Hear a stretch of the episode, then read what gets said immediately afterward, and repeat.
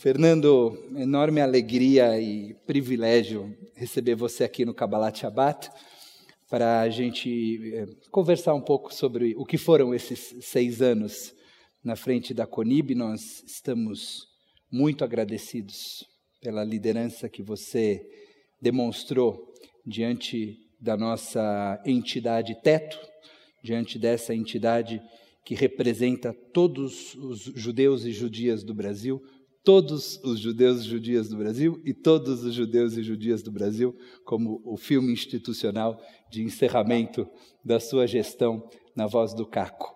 É, quero começar te perguntando um pouco sobre a tua trajetória antes de chegar na Conib, qual foi o caminho comunitário que você fez até chegar na presidência da Conib.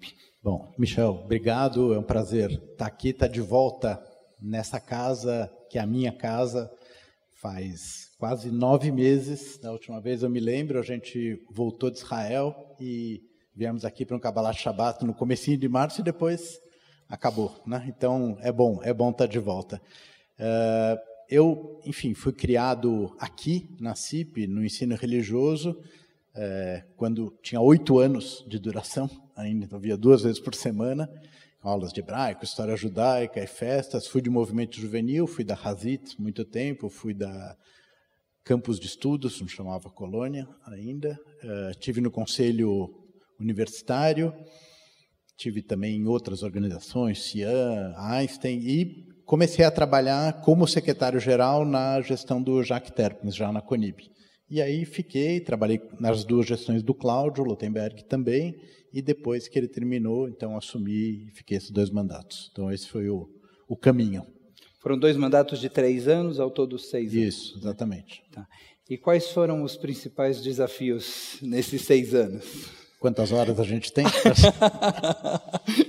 a gente tem o cronômetro lá, faça uso do teu horário, como quiser. Olha, eu, eu acho, eu quero dizer, assim, em primeiro lugar, que foi um privilégio né, poder liderar a comunidade judaica nesse período. Uh, foram muitos momentos muito felizes, acho que a gente conseguiu fazer muitas coisas de interesse da comunidade e também com muitos desafios.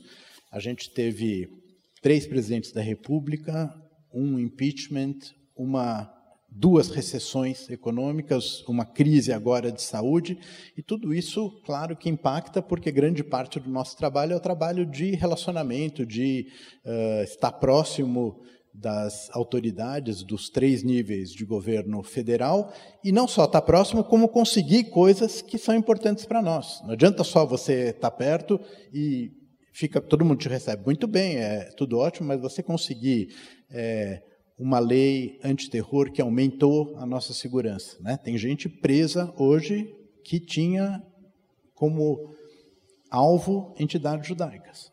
Né? Você conseguir colocar o. Uma lei que não existia Uma lei que não existia, atrás. era a Lei de Segurança Nacional, né? que valia e que não, não serve mais para os tempos atuais, era da época do regime militar. É você ter o holocausto na base nacional curricular, ou seja, todas as crianças do Brasil terão que aprender o que, é que aconteceu nessa época. A judicialização de ações contra o antissemitismo, né? Não importa contra quem, a gente não olha se é de direita, de esquerda, de centro, enfim. Tem hoje mais de 20 processos em andamento. Né? A gente, você falar, olha, eu sou contra o antissemitismo e sou a favor da legitimidade do Estado de Israel. Esse é o básico. Né? Como é que você faz isso no século 21? Né? Como que você compreende o que é o antissemitismo hoje?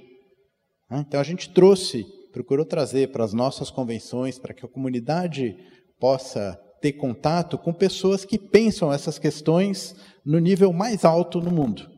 Não teve o Bernard Henry Levy, teve o David Harris, agora teve o Yossi Klein Halevi, a Barry Weiss, quer dizer, que é algo que uh, eu acho que melhora a qualidade do debate e faz a gente escapar de, do lugar comum.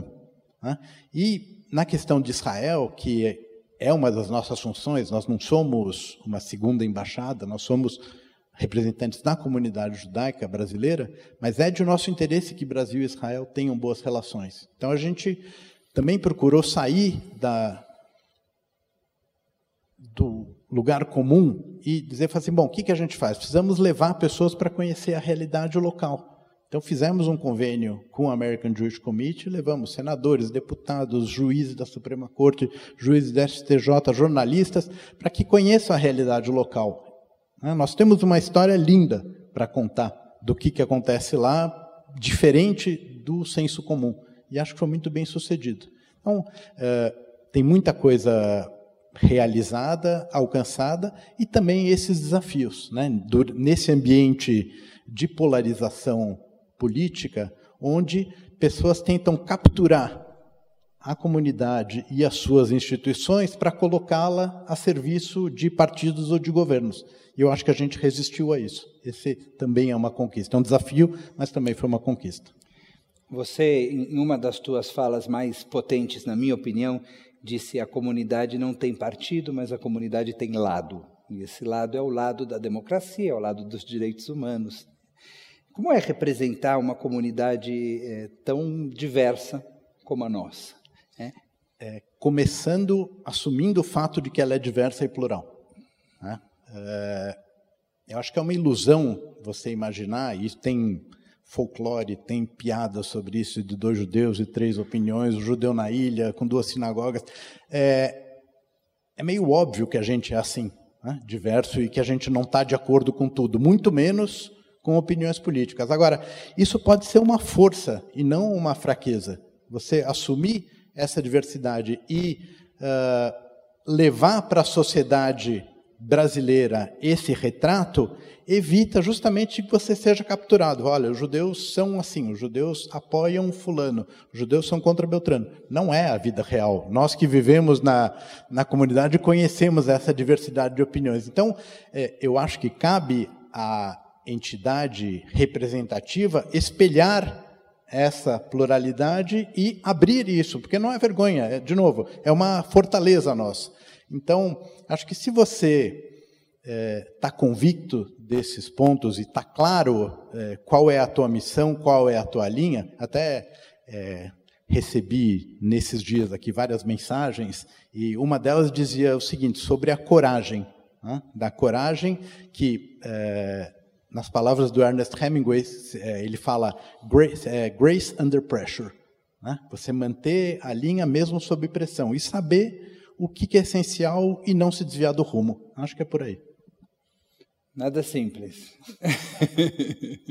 Mas não, não é complicado. É, de novo, eu acho que se você tem clareza, e não sou só eu, né, eu faço questão sempre de dizer isso. Eu tive uma diretoria de primeira linha, né, profissionais que trabalham na Conib, doadores que nos apoiaram para fazer esses projetos, isso custa. Né? A representação política tem um, um, custo e as pessoas acreditaram nisso e apoiaram, e a gente conseguiu levar isso, eu acredito que de uma maneira bem sucedida e que a comunidade pode se orgulhar. Vamos nominar essa diretoria que teve com você e agradecê-los é, um a um? Vamos lá. Então, os meus vice-presidentes foram o Gilberto Meixes e o Zalmir Schartzmann o secretário-geral Eduardo Wurtzmann, o secretário Rony Weinzoff, o tesoureiro Paulo Gartner, tesoureiro-geral Paulo Gartner, tesoureiro It Wasserman, a Ruth Goldberg, o Otávio Arones, que foi diretor de segurança, o Sérgio Malbergier na comunicação, o Mário Adler, o Eduardo Cooperman, o Boris Ber, o Maurício Sporer, o Júlio Serson, o Ilan Goldfein e o Milton Seligman na área profissional, liderando a equipe, que é uma equipe pequena, né, mas muito bem uh, estruturada, o Sérgio Napchan e a Karen Sasson. Então, renovo os meus agradecimentos. É, agradeça diretamente a eles, porque é, eles vão aparecer aqui na televisão. Olha e... só, isso é uma surpresa. Pode chegar lá pertinho, ver se são Olha. eles mesmos. Esse não estava no programa. Estava no programa, é você que não sabia. ah, eu, faltou, faltou, um, faltou um que eu, que eu não citei, que ajudou a gente muito também na área profissional, que é o Alon Feuerwerker, né, que foi nosso assessor em Brasília, da turma da FSB, e ajudou muito nesse meio de campo, seja com o setor público, governo, judiciário, legislativo, executivo, como também na formulação dessas estratégias. Então, quando a gente estava né, é, escolhendo o caminho A ou B, né, e o, já dizia o, o Malraux que o, o diabo da vida é que você tem que fazer opções, ele sempre foi uma voz muito firme e nos apoiou muito. Obrigado. Essa turma é, gosta muito de você, viu, Fernando? Será? E, é, muito. É? Muito, porque quando eu perguntei se por acaso eles topariam estar aqui com a gente no Kabbalat Shabbat para essa homenagem, a resposta foi imediata. O Milton Seligman foi quem me ajudou a fazer essa, Muito essa bem. organização. Ele é, ele é jeitoso, né? Ele é jeitoso. Né?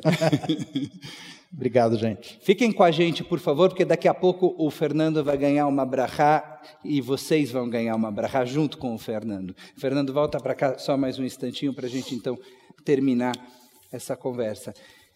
É, se você puder, talvez, é, trazer mais algumas dessas conquistas ao longo desse ano, porque eu sei que teve muita coisa importante que aconteceu, então, se a gente puder falar um pouquinho mais delas, para as pessoas entenderem é, o trabalho da CONIB através de cada uma dessas conquistas. Eu quero, eu quero falar também, é, ainda nessa linha da, da questão de qualificar o debate sobre antissemitismo, é, que não pode ser uma luta só nossa.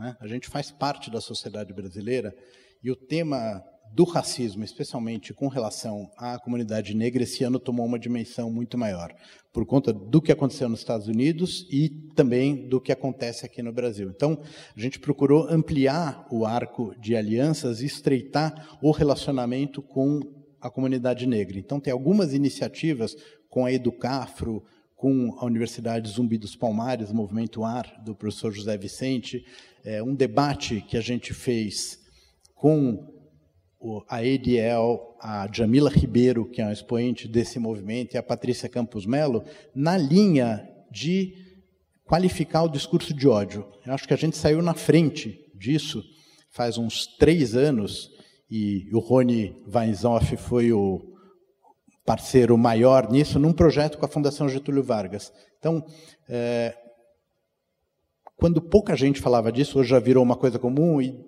um debate muito grande. Olha, liberdade de expressão, você não pode limitar, você não pode censurar. E a gente foi puxando, empurrando a linha até ter um guia que ajuda advogados, juízes, promotores, delegados, policiais a entender o que é o discurso de ódio, quando é, quando não é, para não ficar na, na retórica simplesmente. E está saindo um livro também com mais de 20 artigos, CONIB e Fundação Getúlio Vargas, sobre esse tema.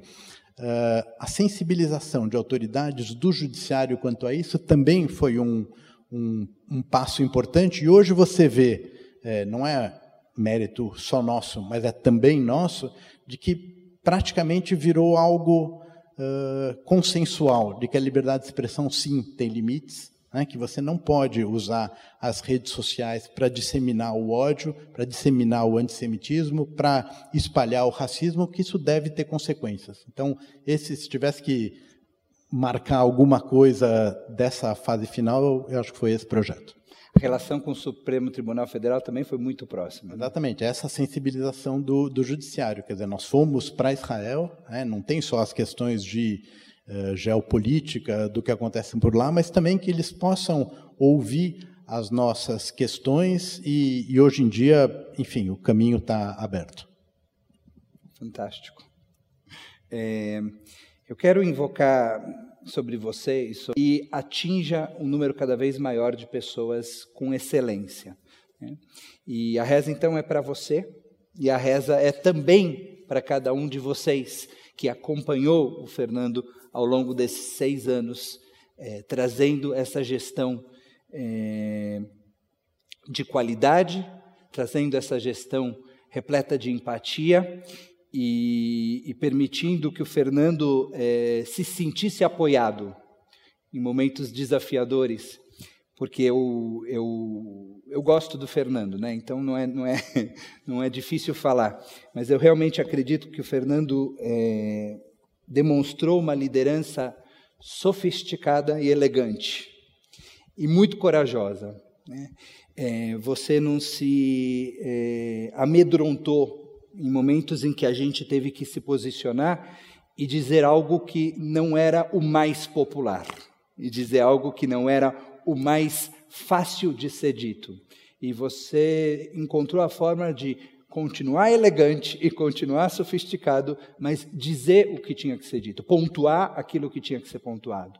E todos nós sabemos que não foi fácil, todos nós sabemos que é, houve críticas, mas só não é criticado quem não realiza e quem não faz. E você fez e você realizou, e você, se Deus quiser, vai continuar fazendo e vai continuar realizando, seja na Conib, seja em outras instituições da nossa comunidade. Né? Todo o nosso carinho e agradecimento a você. Muito obrigado.